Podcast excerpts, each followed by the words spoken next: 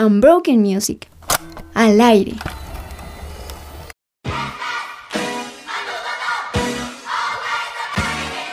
Buenas, buenas. Volvemos a encontrarnos en Unbroken Music, el podcast. Soy Germán Alvarado y este episodio es la continuación, o más bien, el volumen 2 de la serie Canciones de Película.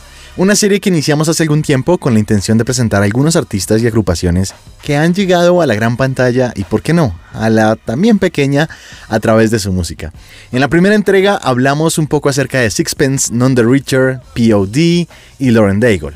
Y es así que retomamos este viaje musical. Bienvenidos a esto que se llama Canciones de Película Volumen 2, aquí en Unbroken Music, el podcast. Always tell myself it could've been worse. Never going back, I broke the reverse. It come from my soul, no need to rehearse. A lot of time I was in need of work. Talk to God like I needed to work. Jumped the line like I needed it first.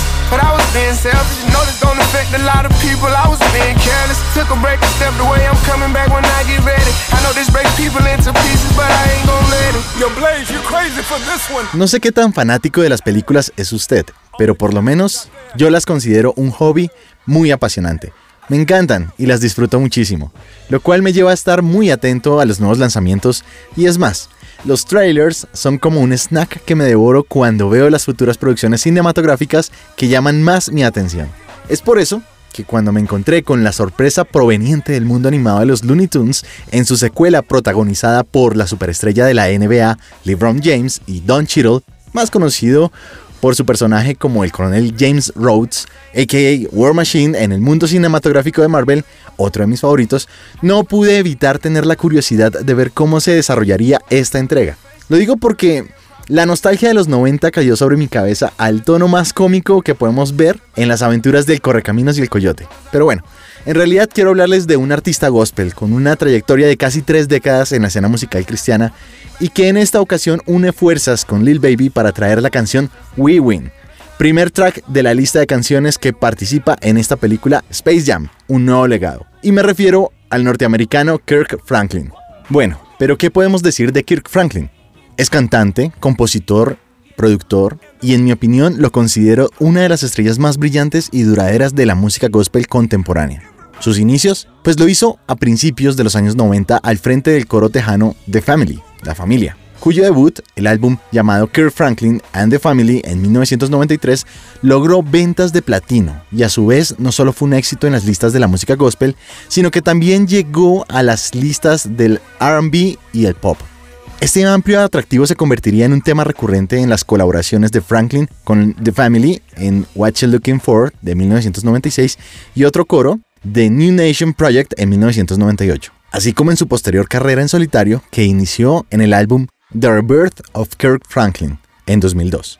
La afición de este personaje a las colaboraciones dentro de los círculos de la música secular y cristiana y su habilidad innata para combinar el gospel carismático con el RB y el hip hop ha seguido atrayendo a un amplio público. Para la vista, un botón. Esta película de los Looney Tunes, El Nuevo Legado sigue siendo lo que se considera como una especie de imbatible en las grandes listas de reproducciones y un frecuente ganador de los premios Grammy, lo que se ha demostrado repetidamente con álbumes premiados en el top 20 como Hero de 2005, Hello Fear de 2011, Losing My Religion en 2015 y Long Live Love de 2019.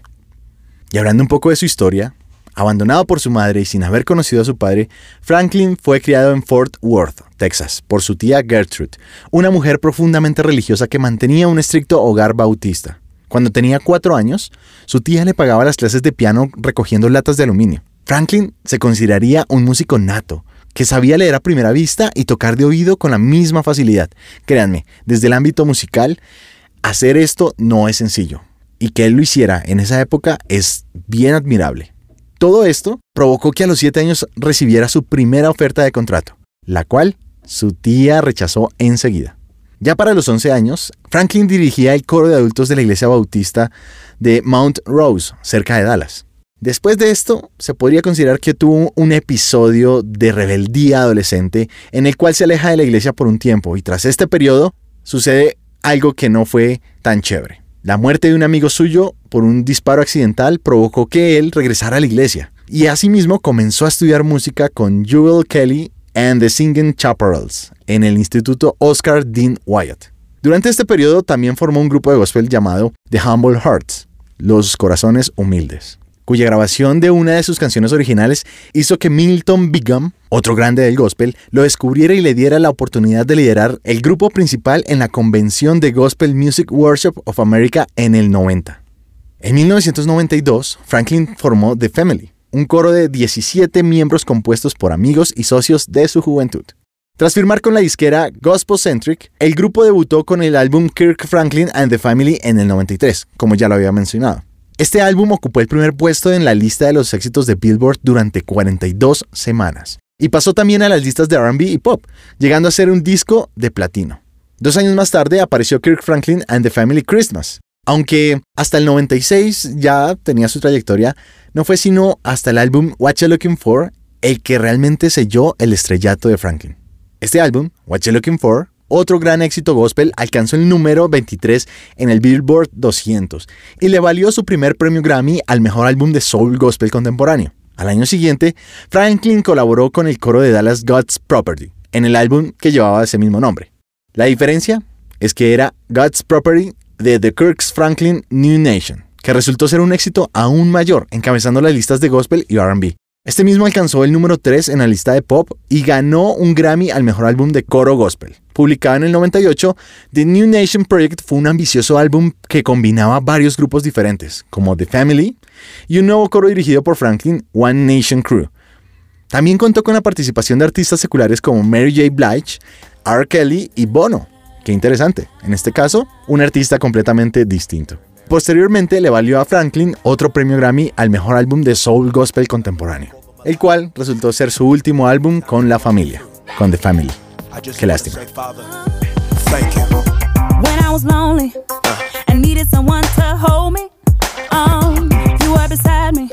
When my nights got cold and lonely. Oh,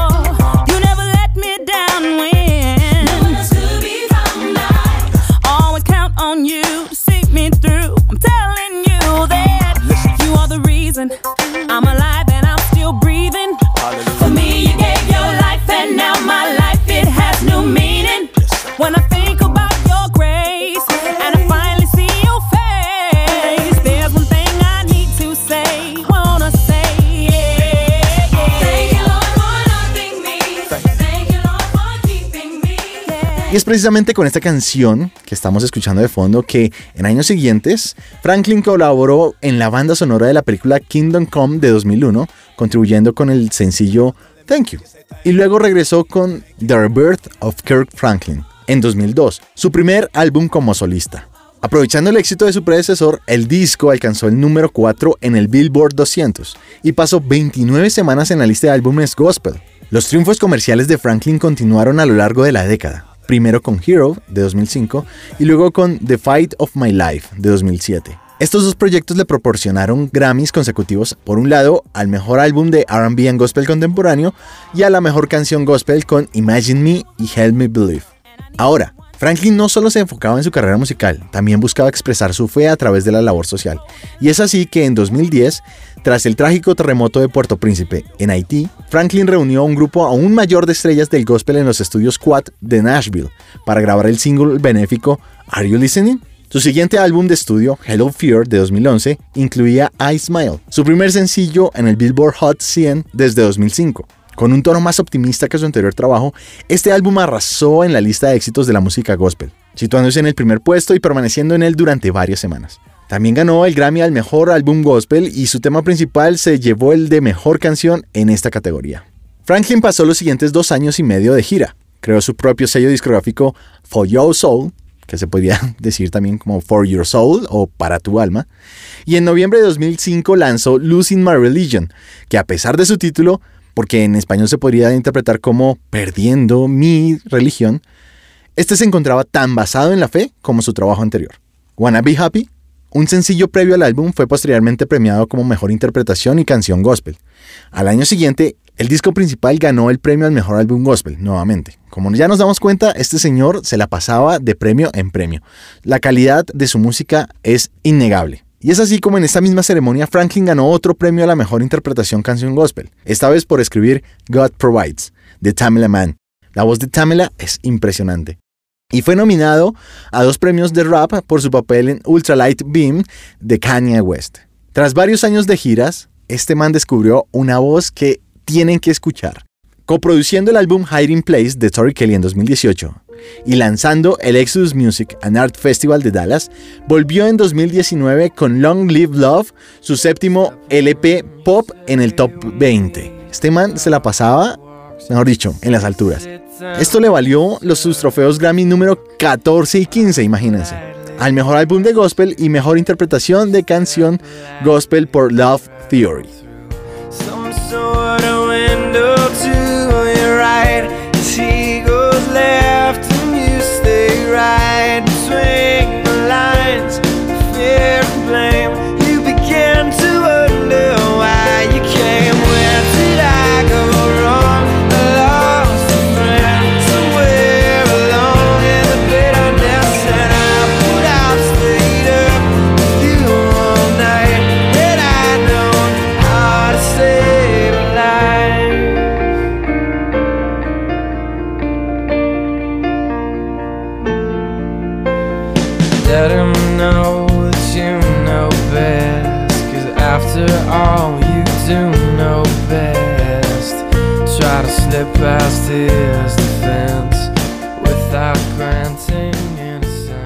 Tomando un camino distinto, llegamos a un destino mm, y tocando un tema un poco más cercano en esta época. ¿Qué haría usted si se encuentra con la muerte de la persona que consideraba unos años atrás su mejor amigo o amiga?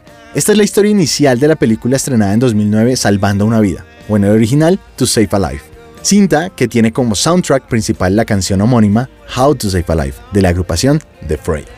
Al situar su música en un punto intermedio entre el estilo arena amistoso de U2 y el pop rock maduro de grupos como Maroon 5 y Counting Crows, The Fray alcanzó la fama comercial con su debut en 2005, How to Save a Life. La banda, con sede en Denver, se había formado tres años antes, cuando sus amigos compañeros de colegio Isaac Slade, que se encarga de la voz y el piano, y Joe King, la guitarra y voz, se encontraron inesperadamente en una tienda musical local. Esta pareja comenzó una serie de sesiones de improvisación con dos personas y pronto ampliaron su formación con dos antiguos compañeros de Slade, el baterista Ben Waisoki y el guitarrista David Welsh. El hermano menor de Slade, Caleb, también se unió a la banda durante un tiempo, pero finalmente se le pidió que se marchara. La desaveniencia resultante entre los dos hermanos inspiraría más tarde el primer single de éxito de la banda, Over My Head, Cable Car. Después de publicar el EP Movement en 2002, el cuarteto se ganó el apoyo de la emisora de radio KTCL de Denver con un lanzamiento posterior, el EP Reason de 2003. A medida que la difusión de The Fray aumentaba junto con su perfil local, Westward, una publicación semanal alternativa de Denver, los consideró el mejor grupo nuevo en 2004. Y es así como empezaron a atraer la atención de la discográfica Epic Records que finalmente firmó con la banda en diciembre de 2004, y The Fray realizó una gira junto a ella en el verano siguiente.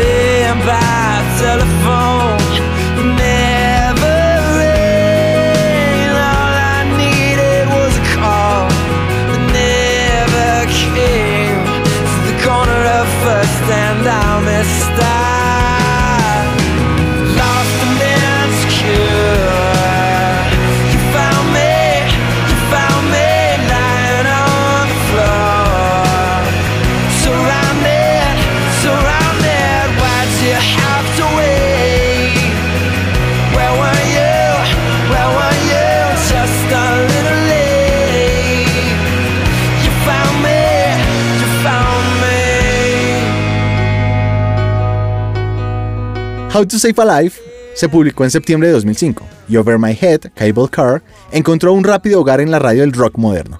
A principios de 2006 alcanzó el número 8 de las listas de los 40 principales y despertó el apetito del público por otro éxito. The Fray respondió con el lanzamiento de la canción que da título al álbum, que fue muy utilizada en una campaña promocional de la serie de televisión Anatomía de Grey y se convirtió rápidamente en uno de los mayores singles de 2006, How to Save a Life. Fue un éxito mundial, alcanzando el top 10 en Estados Unidos, donde se mantuvo en la lista durante 58 semanas consecutivas, y llegando al número 1 en Bulgaria, Irlanda, Canadá y España. Cuando el humo se disipó, el debut de esta banda había recibido la certificación de doble platino en Estados Unidos y fue declarado el álbum digital más vendido de todos los tiempos. De hecho, recuerdan que Lauren Daigle también participó en algunos capítulos de Anatomía de Grey. Esto me parece interesante porque esta, esta serie de televisión me parece que es una gran impulsadora de artistas nuevos. Y, debo decirlo, muy buenos por cierto. Mientras How to Save a Life seguía cosechando éxitos en las listas de todo el mundo, el álbum en directo live de Electric Factory se puso a la venta en determinadas tiendas independientes en julio de 2006. The Fray reeditó su EP Reason al año siguiente mientras seguía de gira, tocando ocasionalmente nuevo material en sus espectáculos de alto nivel. Y la banda también encontró tiempo para volver al estudio de grabación, porque en 2009 se publicó su segundo trabajo autotitulado The Fray. El tercer trabajo de estudio de la banda fue producido por Brendan O'Brien, Productor, digamos que ingeniero de mezcla y masterización de artistas como Pearl Jam, Stone Temple Pilots, Bob Dylan, y Bruce Springsteen, entre otros. Este álbum fue inspirado por los viajes del grupo a Ruanda y Alemania. El disco resultante, Scars and Stories, que lleva el nombre de cara B no utilizada, fue precedido por el sencillo Heartbeat y lanzado el 7 de febrero de 2012. A finales de año, el líder Isaac Slate confirmó que la banda estaba empezando a trabajar en su cuarto disco. Y The Fray se dirigió posteriormente al estudio con el productor Stuart Price, quien ha trabajado con agrupaciones como The Killers, Madonna y King. El resultado, Helios, lanzado en 2014, recibió críticas mixtas, pero introdujo algunos nuevos favoritos de los fans en el léxico de The Fray, a través de los singles listos para el estadio, Love Don't Die y Break Your Plans. Finalmente, dos años después, ya se lanza Through the Years, The Best of the Fray, una retrospectiva de la carrera que incluía un nuevo single, Singing Low.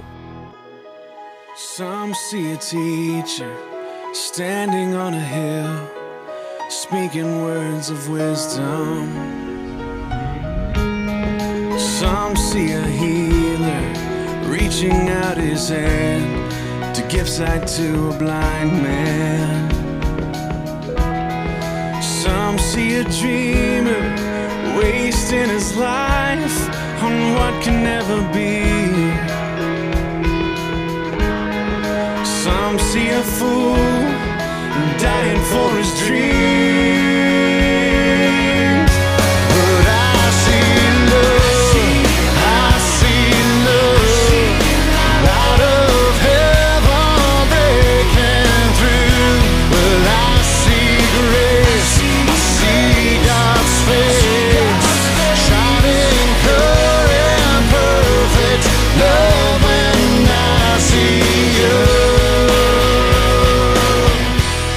Seguimos en este Canciones de Película aquí en Unbroken Music y la siguiente agrupación que quiero presentarles participó junto a Mercy Me y Steven Curtis Chapman en la creación del soundtrack de La Pasión de Cristo. Y la canción que tenemos de fondo se llama I See Love, que pertenece a Third Day. Influenciados por el rock sureño de Lynyrd Skynyrd y otros artistas como U2 y Rich Mullins, Third Day fueron formados originalmente por el vocalista Mac Powell y el guitarrista acústico Mark Lee. El dúo incorporó al bajista Ty Anderson y en la batería a David Carr, procedentes de otra banda local, y grabó algunas maquetas con ellos. Los espectáculos en directo de Third Day fueron creando poco a poco una base de fans fieles, dentro de los cuales me incluyo. Y justo después de que el guitarrista principal Brad Avery se uniera a la banda, esta firmó con Great Dot Records, teniendo su debut homónimo que se produjo en el 96 y Conspiracy No. 5 apareció unos años después. En 1999 Third Day volvió con Time, y al año siguiente salió Offerings, una colección de material nuevo y en directo, seguido en 2003 por su compañero Offerings 2, All I Have to Give, Ofrendas volumen 2, todo lo que tengo para dar. Ese mismo año, los American Music Awards les otorgaron una nominación en la categoría de Artista Inspirador Contemporáneo Favorito. En de todo esto, ¿quién se inventa los nombres de las categorías? Son súper largas. Para su quinto álbum de estudio, Wired, de 2004, al que siguió poco después su versión live, Third Day volvió a sus raíces de rock and roll, una tendencia que mantuvieron para el éxito Wherever You Are de 2005, que salió en formato CD-DVD al año siguiente. Tras la publicación del álbum navideño Christmas Offerings en 2006 y el recopilatorio Chronology al año siguiente, la banda anunció la marcha de Avery en febrero de 2008. A pesar de esta pérdida, Third Day siguió adelante y publicó Revelation en julio de ese año. Revelation fue producido por Howard Benson y contó con la participación de Chris Daughtry y Lacey Mosley. Siguieron con un nuevo disco en 2010 con el lanzamiento a finales de octubre con The Move, en el que el grupo exploró un sonido de rock sureño más arraigado. En 2012 se asociaron con el veterano productor Brendan O'Brien, que de hecho ya lo habíamos nombrado, ¿no? También a cargo de The Fray, y con el cual lograron su undécimo álbum de estudio, Miracle, Volviendo a la Fe. Third Day lanzó Lead Us Back, Songs of Worship, en 2015, descrito por Powell como un álbum de adoración propiamente dicho. Este disco, de carácter coral, contó con los miembros del coro de su iglesia natal, junto con notables artistas invitados de la comunidad de adoración contemporánea cristiana, como Michael W. Smith, Natalie Grant, Michael Tate, ex integrante de This Dog, y All Sons and Daughters. Esta agrupación bien recomendada. A principios de 2017 la banda se reunió con el productor Monroe Jones, que había dirigido algunos de los discos más queridos del grupo, y lanzó el evocador single Revival, la pista principal de su álbum del mismo nombre, grabado en el legendario Fame Studio en Muscle Shows, Alabama. A principios de 2018, Third Day anunció su ruptura, con una gira de despedida que acabó ampliándose a 20 conciertos. Lamentable, pero cierto. Lo bueno es que así como los libros, la buena música se convierte en un recurso que trasciende el tiempo. Y así es como podríamos seguir disfrutando de quienes logran plasmar su huella en ella. Hasta aquí llegamos en este episodio de canciones de película. Espero que nos estén siguiendo en SoundCloud y Spotify y todas las demás plataformas digitales. Somos Unbroken Music, el podcast. Y para despedirme, los dejo con un poco del segundo track del álbum de 2015, Liras Back, Canciones de Adoración, con la canción llamada Soul on Fire. Y es así como volveremos con más canciones de película en otra oportunidad. Se les quiere, chao.